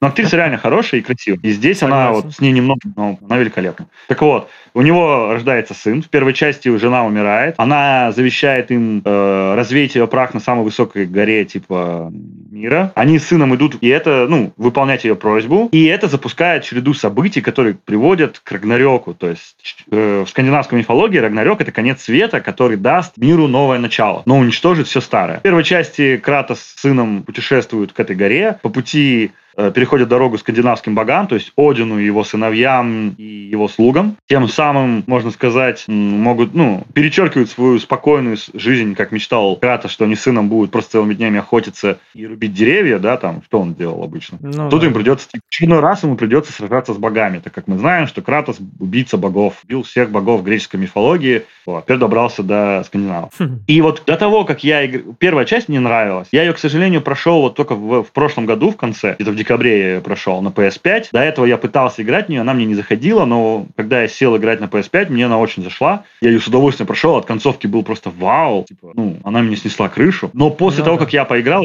меня подтвердит, у него то же самое было, было ощущение. После того, как я поиграл во вторую часть, у меня теперь ощущение, что первая часть это леклый пролог. То есть, Ну да, да. она интересна, но она как будто бы просто служит для того, чтобы дать, ну, чтобы появилась вторая часть. Это не самостоятельное произведение, как казалось мне когда-то. Это все-таки игра без второй части бы не, теперь не работает вообще совершенно. Первая часть сейчас по сравнению с продолжением, с Рагнарёком, она выглядит такая, знаешь, вот как, как будто бы индюшатина, да, то есть потому что там камерная такая история, очень Да, сильно да. акцентировано все на отношениях между отцом и сыном, и в целом вся игра на этом строится, и это важная часть вообще всей игры, а вот в Рагнарёке это тоже есть, но этого меньше на порядок, и там уже вот во всей красе, как говорится, вся вот эта кратовская история. Типа типичная кратовская история. Да. У меня, кстати, один друг сказал интересно, что типа первые три, ну, старые части God of War, они были, продали гигантизмом. Там были огроменные локации, все злодеи Да. были высокие, мощные. Кратусу приходилось там по ним лазить, пиздить их. То есть там был гигантизм. И этим многим нравилось, то, что типа, ну, ты чувствовал какую-то монструозность произведения. Да, да, Вот да, да. Тогда как God of War, все твои противники в основном небольшие, а если появляются большие, то, ну, это уже не таким размахом сделано, как в прошлых частях. Мгм. И многие, ну, некоторые люди считают, считает, вот как мой друг, что в этом плане God of War, типа, ну, отстает от предыдущих. Не хватает вот этого размаха. Но лично мне, я как небольшой фанат предыдущих частей, я играл только в одну и на PSP, я не вижу, ну, для меня большой проблемы в этом нет. Мне понравилась и первая, и вторая. Это типичная игра Sony, на самом деле. Вылизанная, красивая, камера, как мы привыкли, да, из-за спины. Типа, из-за плеча. Ну, из-за плеча. Обязательно есть какой-то у тебя напарник, который учится. Ну, ну здесь э, добавлю так, да, вот э, мы озвучили, да, уже то, что первая часть предыдущая, она такая вот камерная была. То есть там в целом э, очень сильно внимание уделялось вот истории, тому, что мы должны были прочувствовать момент, связанный между отношениями отца и сына, многие какие-то даже геймплейные вещи, они были на этом очень заострены, и поэтому я говорю, вот выглядел как индюшатина. А вот Рагнарёк — это такой блокбастер. Если в, в оригинальной части God of War было, ну, максимум персонажей, я не знаю, может, 10 где-то за всю игру, то здесь персонажи появляются один за одним, и чем, и чем ближе ты к концу игры, тем персонажей становится все больше и больше в Рагнарёке. То есть там просто ты охреневаешь от того, что ты думал, ты вроде видел уже все, а там еще вот столько же, там еще вот столько же появляется персонаж. И, и это, и это одна из, и это то, что есть лучшее в Рагнарёке. Э, плюс и сама игра, она выросла в плане, ну, как мне показалось, в плане геймплея. Первая часть э, God of War, она была немножко такая вот какая-то как бы в темпе, не слишком таком торопливым. Там, где тебе надо много было лазить, какие-то вот эти пазлы. И сама боевка, она выглядела немного скучноватой. Но это я сейчас по воспоминаниям, может быть, если я сейчас буду переигрывать оригинальный God of War, то мне это так не покажется. А вот сейчас, когда я Рагнарёк запустил, это просто вот это вот вот динамика выросла в ходьбе, в беге, в том, как ты с врагами э, разбираешься. Появилось большое разнообразие в приемах, э, больше разнообразия в оружии даже появилось. И, и, и это очень-очень хорошо. Авторы также... Э, у игры, кстати, поменялся геймдизайнер. У первого, и, у первого God of War это был Кори Барлок, а вот сейчас другой... Я, к сожалению, ну, сейчас не посмотрел, не, не помню, кто это был, но другой геймдизайнер, и видно, что у него вот задача была сделать такую большую масштабную игру, и Sony плюс туда тоже бахнули прям вот какое-то огромное количество денег. Это видно. Поэтому там выросло количество актеров, то есть, соответственно, персонажей, выросли, появилось огромное количество локаций, и плюс локаций, что дико понравилось в игре, э, я все время играл, и я ловил себя на мысли, что я вот играю и удивляюсь с этого. Как локации очень хитро и умно сделаны. То есть тебя да. вроде бы как будто бы вот гоняет по одному и тому же месту, но, блин, оно всегда выглядит по-разному самому. И у тебя как бы вот на долю секунды ты такой проходишь эту локацию и такой думаешь, блин, ну я же здесь ходил. Но ты потом сразу же понимаешь, что, блин, ну я сейчас прошел совершенно по-другому эту локацию, оказывается. И это, и я считаю, вот это очень дорого стоит. Это низкий поклон просто геймдизайнеру и людям, которые занимались level дизайном, да, то есть дизайном уровней. Это прям вот сделано на самом, на самом высоком уровне. У меня есть наблюдение, что Sony, ну вообще компаниям, которые вот входят в семью Sony, да, хорошо удаются линейные игры. Вот, допустим, локации, вспомни The Last of Us и Uncharted. Uh-huh. Это локации, где ты понимаешь интуитивно, куда тебе идти. Тебе не нужны целеуказатели, тебе не нужны какие-то да, да. там, ну, ты просто понимаешь, вот туда надо идти. Все. Uh-huh. При этом на этих локациях есть куда еще зайти. То есть ты можешь, если хочешь, пойти вправо, там, изучить какое-то строение. Там, может быть, этажей 5, да? То есть они умудряются делать коридорные, кишкообразные локации, но при этом их наполнять контентом. И да, это да. все органично. Им удается удаются хорошо полуоткрытые миры, как God of War, когда угу. это же не полноценный открытый мир на самом деле. У тебя просто есть несколько карт небольших, где тоже типа ну, не да. так, ну не такой большой вариант, куда идти, но, но все же есть. И ты их изучаешь. И они и какие-то открываются по сюжету места, какие-то открываются благодаря твоим способностям, какие-то открываются благодаря тому, что ты разгадал загадки. Где-то надо реально проявить, ну, как я вот в одной локации офигел, чтобы добраться там и убить дракона. Мне пришлось сделать столько всего, много побочных квестов, каких-то действий. И это было круто. То есть мне это не надо надоедало. И, и это меня, полностью все мои действия преобразили локацию, превратили ее совершенно в другую. Это какой-то прям талант делать. Но при этом, будем честны, Sony не особо удаются открытые миры. Это да. Пример Days Gone, пример Horizon, да. Вот я согласен. Открытый мир это... Единственный, наверное, хороший открытый мир это все-таки, блин, я даже не могу назвать игру, кстати. Вот не могу назвать игру с хорошим открытым миром, который бы меня во всем устраивал. Ну да ладно, не об этом сейчас. И вот в God of War мне очень нравится level дизайн, как дебат отметил, потому что он имеет э, несколько уровней всегда. Вот ты можешь реально прийти в локацию после каких-то событий, а она сильно изменилась, короче. Или зайти с другой стороны на карту и уже по-другому на нее смотреть. Как это можно сделать? Вот, ну, они должны преподавать это где-то в вузах для разработчиков, потому что я сегодня вспоминал другие игры с таким же построением level дизайна, как у God of War, и я вспомнил э, Патча Орден, это про Звездным mm-hmm. войнам, помнишь дебат? Mm-hmm. И я вспомнил Кен. У них в целом подход к миру игровому такой же. Но вот Кена еще более-менее что-то чем-то удивлять может, а Fallen Order сильно уступает God of War. Ну, я Павший Орден, Павший Орден не играл. Э, в Кенни, да, в принципе, но это не так сильно там выкручено. Э, я вспомнил единственную игру, в которой это было тоже так же гениально сделано. Это Бэтмен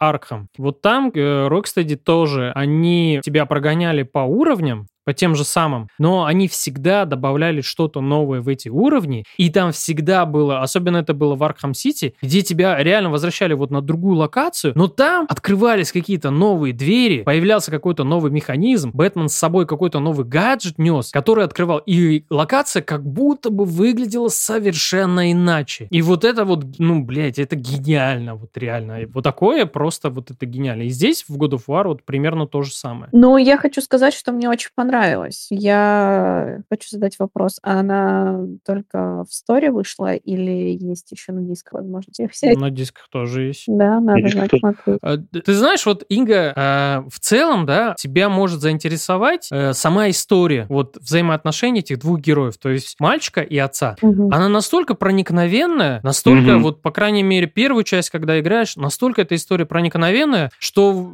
да, да, да, в конце, ну, блин, скупая слеза и даже не скупая, вот точно может прокатиться. А уж когда я играл в финал Рагнарёка, блин, там было два момента, от которых я просто такой сидел, думал, вы что делаете вообще там, творите? Вы вот что сейчас вот вытворяете? Потому что, э, я же говорю, Рагнарёк сильно отличается вот уже там немножко на второй план ушли вот эти отношения между отцом и сыном. Они там есть, то есть появляются вот эти сцены, но вот именно ближе к концу они лучше. Кстати, с игрой единственный нюанс, ну это чисто лично моя рекомендация. Э, за все время, сколько я играю в игры, из всех игр, что я играл и где есть русская озвучка, это единственная игра, э, единственная игра, которую я советую, вот просто советую именно проходить в английской озвучке с русскими субтитрами. Э, самое первое для меня это потому, что вы не услышите тогда э, голос актера, который дублирует э, Кратоса, Кристофера Джаджа, а это такой баритон просто волшебный, вот просто волшебный. Когда он произносит «с, сын там, или когда он произносит, когда он просто рычит там, или что так. Вот это вот просто звучит волшебно. Что я заметил, первая часть, она на среднем довольно-таки легко играется. То есть, если ты не будешь убивать второстепенных боссов Валькирий, то, в принципе, ты сложности не встретишь в игре. Ну да. Но вот вторая, она уже не такая. Во второй на, среднем, на средней сложности я умирал раза 4-5, наверное, за игру. Прям пару раз я умирал, когда у меня заканчивались даже вот эти камни воскрешения, которые там есть, один вроде можно с собой таскать. И, блин, я удивился, если честно. Мне даже пришлось, когда я бил второстепенного босса, я зачем-то на него полез, хотя не нужно было, кажется. Когда я его бил, мне даже пришлось зайти в настройки и уменьшить, поставить на легкий, потому что иначе бы я его так и не прошел. А мне нужен был опыт, я хотел какое-то умение купить, и вот тут я перехожу к геймплею. Что мне не понравилось в геймплее, это огромное количество приемов. На самом деле игра тебя подбивает на то, чтобы ты их использовал, чтобы ну, быстрее да. с противниками. То есть вот есть э, такие-то тип противников, против них больше подойдет вот этот прием. Есть такой-то тип противников, после, против них вот этот. Но приемов там очень много, потому что у тебя по игре три оружия. Ну, в начале два большую часть игры, но потом появляется третья. И, блин, мне было лично неудобно, потому что я постоянно забывал эти приемы. У меня было несколько любимых, которые я постоянно использовал. Но они, mm-hmm. не, ну, не, с некоторыми противниками они были практически бесполезны. И вот это мне не понравилось. То есть, либо играй на легком уровне сложности и не парься, либо будь добр и зубри, короче, эти приемы и все такое. Да, я, наверное, у меня такая проблема казуальщика, вы скажете. Возможно, вы правы. То есть, но лично мне казалось, что это перегру... очень перегруженная игра в плане прокачки очень, кстати, перегружено, потому что тебе надо качать броню, тебе нужно качать умения, тебе нужно качать сына, тебе нужно качать другую напарницу, тебе нужно качать э, эти... Перки, там, рукоятки, на щитах там. Что-то качается серебром, что-то качается опытом. Для чего-то нужно собирать другой материал. Это капец усложняет, на самом деле, игру. Э, и так непростую, типа. Даже выглядит, если честно, чрезмерно перегружено. В этом плане мне все-таки больше нравился подход Кены, где тоже было, ну, немало приемов, но при этом они были проще и так много прокачки не было. А здесь же ты прям реально должен за всем этим следить. Там есть у тебя руны, которые ты должен себе одевать. Uh-huh. У тебя есть потом пассивные руны, да, ты там этот медальон постоянно всю игру себя улучшаешь. У тебя есть вот этот артефакт, который ты должен с собой таскать, его тоже можно усиливать. У тебя есть артефакты у сына, короче, uh-huh. безделуш. И этого так много. И это, наверное, круто тем, кто привык, знаешь, играть в РПГ и оптимизировать все под себя. Там реально можно, там, допустим, под урон топором все оптимизировать и фигачить даже тех, у кого сопротивление к урону топором, да. Но, блин, это не для меня, вот этот вот микроменеджмент. А там реально это, это уже, блин, скатилось микроменеджмент. Ну, скажу так. Э, претензия твоя понятна, я ее отчасти разделяю, потому что когда в начале игры пошла прокачка, э, я такой, ну да, как бы вот все, ну да, да, все, как было раньше, окей, окей. Как а потом что-то мне там, да, а потом мне что-то там накидывают какую-то рукоятку, потом какую-то там э, на щит еще какой-то каркас отражения, потом еще какая-то реликвия, а на эту реликвию там еще что-то надо, а там еще где-то что-то надо включать. И я такой сначала вроде вчитывался, а потом я уже просто вот смотрел на уровни и такой, М, уровень повыше, ставлю нахрен, похрену. И там вот где там в аннотации да. есть, то есть к способностям, да, что там.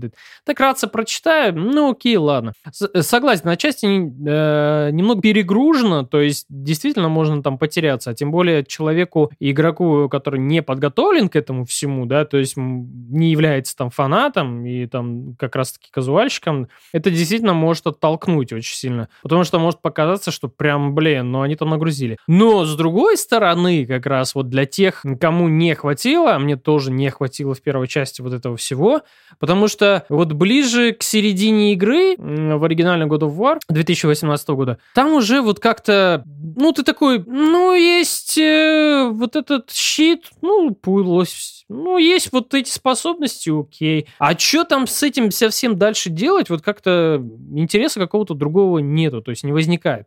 А ну, здесь да, да. это постоянно происходит, то есть постоянно есть к чему стремиться, постоянно есть что-то новое обновлять в своем инвентаре, где-то что-то прокачивать, улучшать и так далее, и так далее.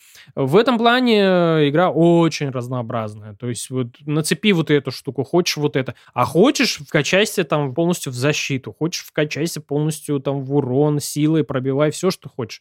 Здесь, ну, да, да, они над этим заморочились, очень сильно подумали. Но да, я говорю, согласен с тем, что это перегружено. Я только под конец, допустим, узнал, что я могу, оказывается... То есть мне эта игра говорила, но я это проигнорил, что есть тысячи приемов с этим раскачиванием цепи, то есть когда ты клинки хаоса используешь. Да, да, да, да. да. И там воткнуть в землю, вызвать волну огня, воткнуть противника, вызвать взрыв. Что такое? Я такой, а что? Мне в этом плане пиздец понравилось копье. Ой, да, это Накидал противнику копий стукнуло об землю, у него рожа разлетелась. Зомби мочить одно удовольствие. Ты просто их издалека натыкаешь, пока они к тебе бегут. И потом вместе подрываешь, короче. Все. Это, кстати, копье, я просто его обожаю. Вот, блин. Если будет новая игра плюс, я бы с удовольствием прошел только чисто вот ради этого копья. И, да. Причем, что интересно, копье, оно, блин, даже читерская малость. Потому что есть противники, допустим, которых, ну, не сковырнешь там, допустим, клинком хаоса, у него защита от огня. Либо топором, да, потому что у них защита от холода. Но их можно тыкать копьем. То есть оно медленно снимает, конечно, этот щит, но при этом оно типа действенно против всех. Как минимум, это просто божественно. Я до сих пор так и не понял, что мешало э, этому, как его, почему копье было таким неожиданным для... Оно же создавалось ради одного босса всего лишь. Э, потому что он способен предвидеть твои, все твои действия, и это копье якобы почему-то он не может предвидеть.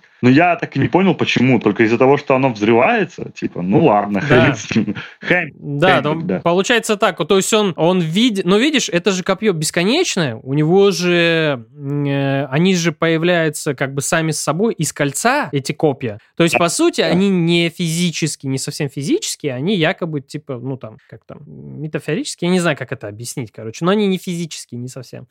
И поэтому, когда он само кольцо, когда, а, само копье, когда оно летит, это физически. Но когда он ударяет об землю, это магия. А магию, как выяснили, Хеймдл не умеет предсказывать. Вот да, но он же мог предсказать магия, кидание как бы топора тоже магия.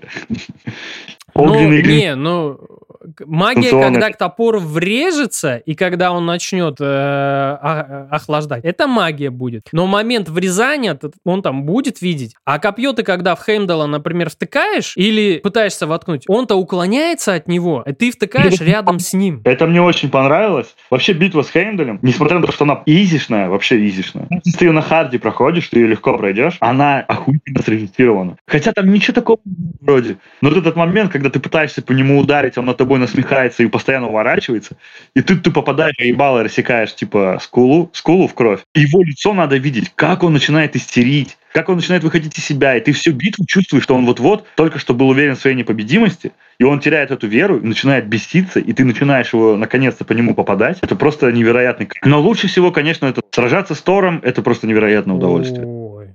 Ой, ой, ой. Э, Инга просто вот, ну, э, Тор здесь, это вот, вот реальный Тор. Не тот, который лощеный такой в Марвеле, а вот такой вот прям Тор-торище с таким пивным брюхом, с такой обросшей, такой заросшей бородой, с таким еще потрясающим еще одним голосом. И, блядь, как он там этим молотком орудует. Блин, а, я вот э, сколько смотрел марвеловские фильмы, да, вот там, казалось бы, как будто бы экшен показывали. Вот в of War Ragnarok Тор там так херачит, вот как ни в одном марвеловском фильме. Он так долбит этим молотом, что просто это вот шикарно. Короче, он бьет одного противника, Тор, и этот противник противник отправляется от того, что удар такой мощный, этот противник отправляется в прошлое. Я просто охренел от этого момента. Я да, о нем знал, да. тебе об этом рассказывают в самом начале. Но я все равно офигел от того, что это так произошло. Просто насколько Тор мощен. Угу. Вообще в сюжетном ну. плане тебе придраться сложно. Ну, есть моменты, которые можно, конечно. Но она построена, в принципе, интересно. Там есть моменты, где бесконечные битвы, а есть, типа, прям целый трехчасовой уровень, в котором ты, да, сражаешься, но ты там занимаешься милыми вещами, типа, собираешь там фрукты, кидаешь камушки в воду. Короче, угу. всякая такая милота. Там есть место романтики, есть место отчаянию, драме и прочему. Да. Хотя мне кажется, да. что из-за того, что вот к второстепенным персонажам ты не успеваешь так сильно привязаться, ну, угу. как главным, из-за того, что я проспойлерю уж, извините, но из-за того, что никто из главных героев, по сути-то, не умирает, с ним ничего плохого не происходит, угу. кроме одного, которого очень жалко, потому что его судьба хуже смерти, на самом деле, итоговая. Ну да. На самом деле драмы там местами не хватает. Кон- концовка, она грустная, но она по-доброму грустная. То есть, типа, угу. там там, все хорошо, но просто там происходит этап взросления человека, типа, и ты из-за этого грустишь. Да, вот и я ну, говорил вначале, то, что вот Рагнарёк сильно отличается от э, оригинальной части 2018 года как раз вот этим. То, что там нету такой внутренней вот этой драмы. То есть те, кто ждут или ждали того, что там будет новая драматическая такая вот глубокая история, в которой какой-то новый уровень там откроется, э, к сожалению, этого в Рагнарёке нету. Э, но зато там есть, вот, да, ну, есть моменты драматические, но они вот, ну, не на, не на этом высоком уровне, как было в оригинальной части, но зато это хорошая, даже отличная приключенческая игра. И если вы хотели получить прям приключение, сюжетное приключение, в котором будет большое разнообразие разных событий, которые будет между собой перекликаться, путаться, смешиваться, и все это будет приводить к новым каким-то там событиям.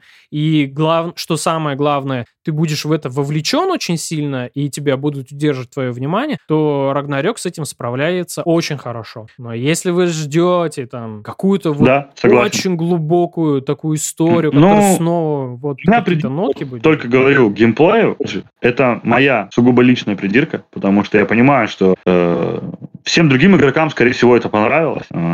Просто мне было тяжело погрузиться. Причем меня, видишь, мне еще... Я мог просто понизить уровень сложности и не париться, но мне почему-то все-таки хотелось хоть чуть-чуть вызова иметь в этой игре. Хотя в итоге я понял, что даже если бы я играл на один уровень ниже, мне бы просто легче не было. Вот просто. Игра реально непростая. А, что мне еще не понравилось, это бесконечные подсказки. Я потом увидел в интернете, что это всем не понравилось. Просто, чтобы ты знала, Инга, в игре очень много загадок на логику. То есть ты идешь, тебе надо понять, как тебя попасть на другую часть горы, допустим. И для этого перенести что-то, э, куда-то топору, топор кинуть, куда-то кинуть копье. И это все не всегда легко угадать, это нелегко считывается. Это специально сделано, чтобы ты мозги напряг. И все бы хорошо, но у тебя есть спутники. И эти спутники не дают тебе даже 5 секунд подумать, они такие типа, о, братан, смотри, туда можно что-то кинуть, типа, ой, братан, вот этот камень можно передвинуть, ой, брат, смотри, ой, отец, смотри, если мы эту вагонетку поставим на рельсы, и ты такой, да, блядь, дайте мне подумать хотя бы самому чуть-чуть. Но мне показалось, что, ну, пока я проходил игру, там обновление было 3-4 раза, и мне показалось, что они, по-моему, вот эту тему э, немножко занизили. Ну, занизили как? Они оттянули вот это э, время по подсказкам, потому что я заметил, что уже дальше, когда я проходил, и когда я останавливался на каких-то этих штуках, думаю, блин, ну,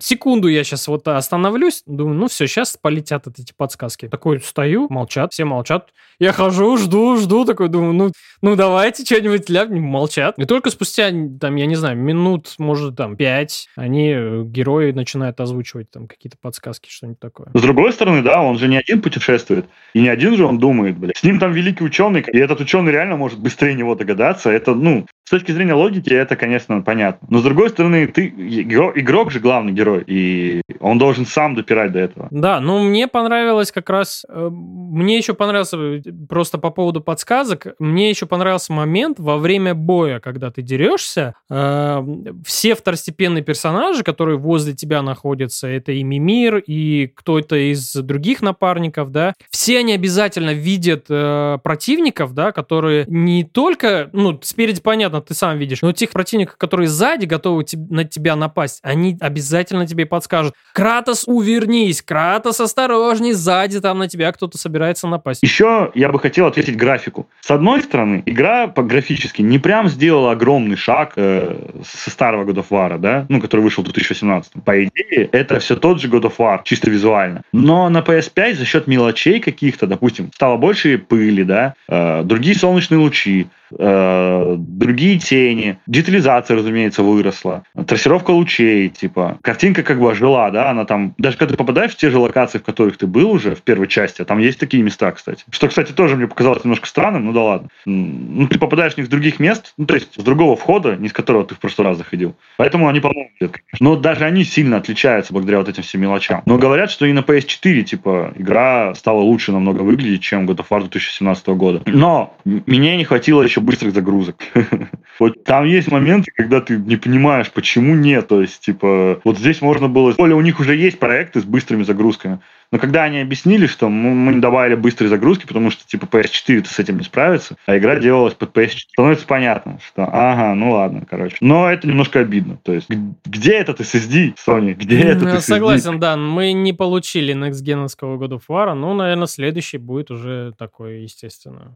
А, просто можем подытожить то, что God of War одна из лучших игр 2022 года, это уже точно ясно. Это потрясающее приключение, это потрясающая история, история. Э, если вот вы хотели получить э, игру, в которой будет э, много чего интересного, плюс еще и захватывающий, плюс еще геймплей э, весьма интересный, история, герои, э, сюжет и все такое, все это в God of War есть. Это большой, потрясающий, классный блокбастер. То есть от начала и до конца вот он полностью слеплен по таким грамотным, интересным э, рецептам, которые работают, может быть, в каких-то моментах не так хорошо, но в целом сама игра работает очень хорошо. То есть она завлекает, привлекает, и проводить за ней время реально интересно. Э, просто рекомендация самая высокая. Играть вот в это обязательно. Единственное, что не даст, ну, э, почему God of War не может получить игру года, я считаю, что это, по крайней мере, как минимум нечестно, если она получит игру года, так как это все-таки слишком сильно все базируется на первой части, которая уже в свое время получила эту премию, и будет вот просто нечестно по отношению к другим играм, которые выходили в этом году, дать God of War первое место. Второе, третье она может спокойно заслужить. Я тут не буду спорить но не первое.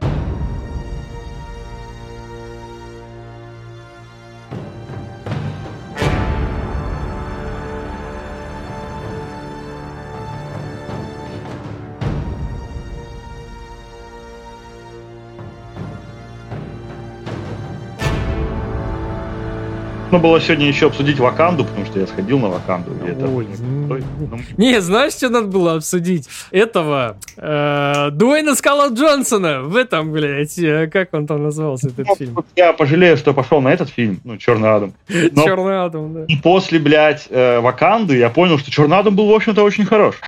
Я решил, думаю, пойду в IMAX. На большом экране посмотрю на Скалу Джонсона. Он и так большой, еще там на большом экране, да, я его посмотрю. Не, вот в плане какого-то экшена, блин, ну неплохо, да? Ну, блядь, фильм, это такой... Черный Адам, э, на самом деле, это такое легкое кино, которое вот смотришь, и тебе и не противно, и вообще тебе насрать на всех героев, И но, не- блин, Смотреть это потом, вот, если честно. Ты такой, типа, ну, блядь, ладно, я забуду про это вообще. Да, да, вот в- ровно это один из тех фильмов комиксовых. Ты выходишь после него, и ты ровно забываешь все то, что там тебе показали. Ты такой, ну там был Скала Джонсон. Чем Пусть так. Шазама? Да, да, да, в костюме этого Шазама. Что, что интересно, э, что интересно, Дуэйн Джонсон, когда была маркетинговая кампания этого фильма, он говорил, этот фильм перевернет всю там DC-формулу, бла-бла-бла-бла-бла-бла-бла.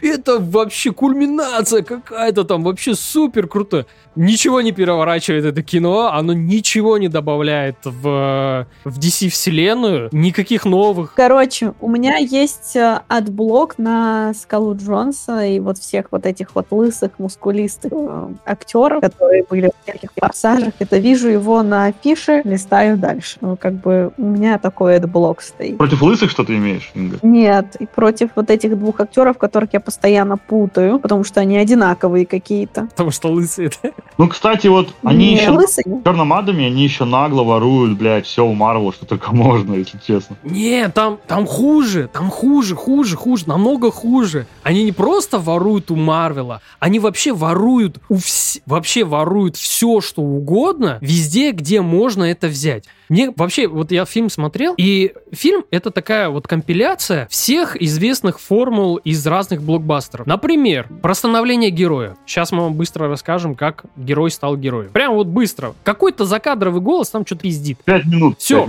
да, все, за пять минут все. Короче, вот, ты уже видишь спустя пять минут Блэк Адама. Я такой, охренеть просто вообще.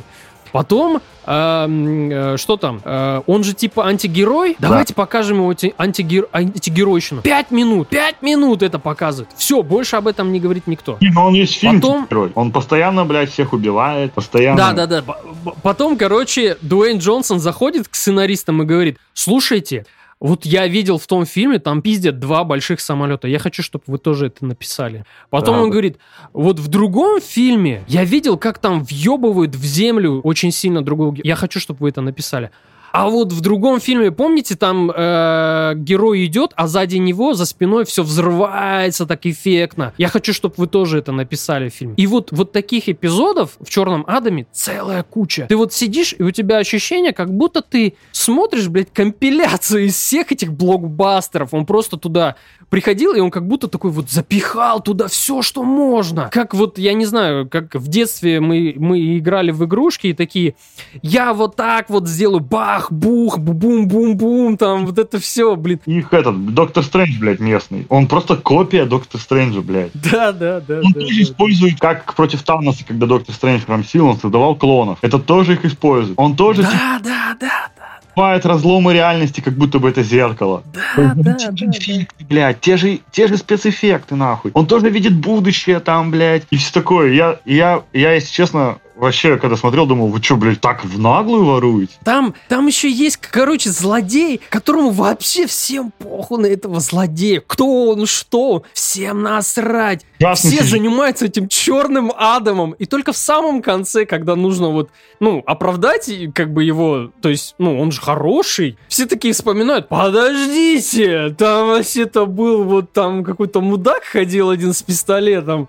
Давайте его, короче, раскромсаем. Черный Адам, ты, ты же нормальный чувак. Ну, давай как-нибудь что-нибудь там порешай с ним, типа это.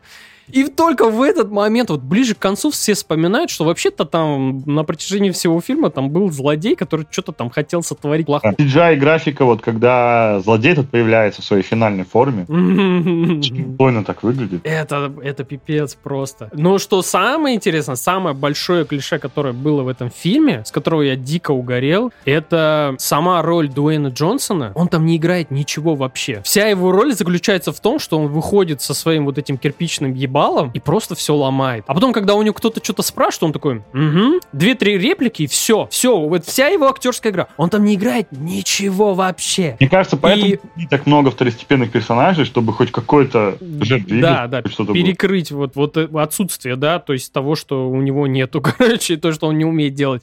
И, и самое большое клише, которое мне показалось, это клише, которое было взято из Терминатора 2. Они решили оправдать Черного Адама за счет э, э, юного пацана, который, который появляется в этой истории. Да, да. Он типа там... чувствовать ответственность. Да, да, да, да. И вот там я увидел все вот эти клише, которые были в Терминаторе 2, когда пацан, э, ну, то есть э, в Терминаторе 2, э, как его там, э, забыл, Конор, когда он начинает учить Терминатора, типа, ну, нельзя быть таким жестоким, нельзя убивать людей, нельзя там делать вот это, ну, он объясняет там все вот эти человеческие чувства. Здесь примерно то же самое, то есть пацан такой ходит и Черному Адаму объясняет, слушай, ну ты же хороший, ты не можешь всех убивать, ты не можешь так делать, ты должен, наоборот, защищать, у тебя же столько сил, ты такой классный. И Черный Адам такой вот в стиле Шварценеггера. Угу, окей, хорошо. Там даже какие-то такие шуточки вот присутствуют, реально вот да, как да. будто бы слизанные оттуда. Я когда смотрел, думаю, боже мой, ну, ну блин, это вот, наверное, мечта Дуэйна Джонсона была всю жизнь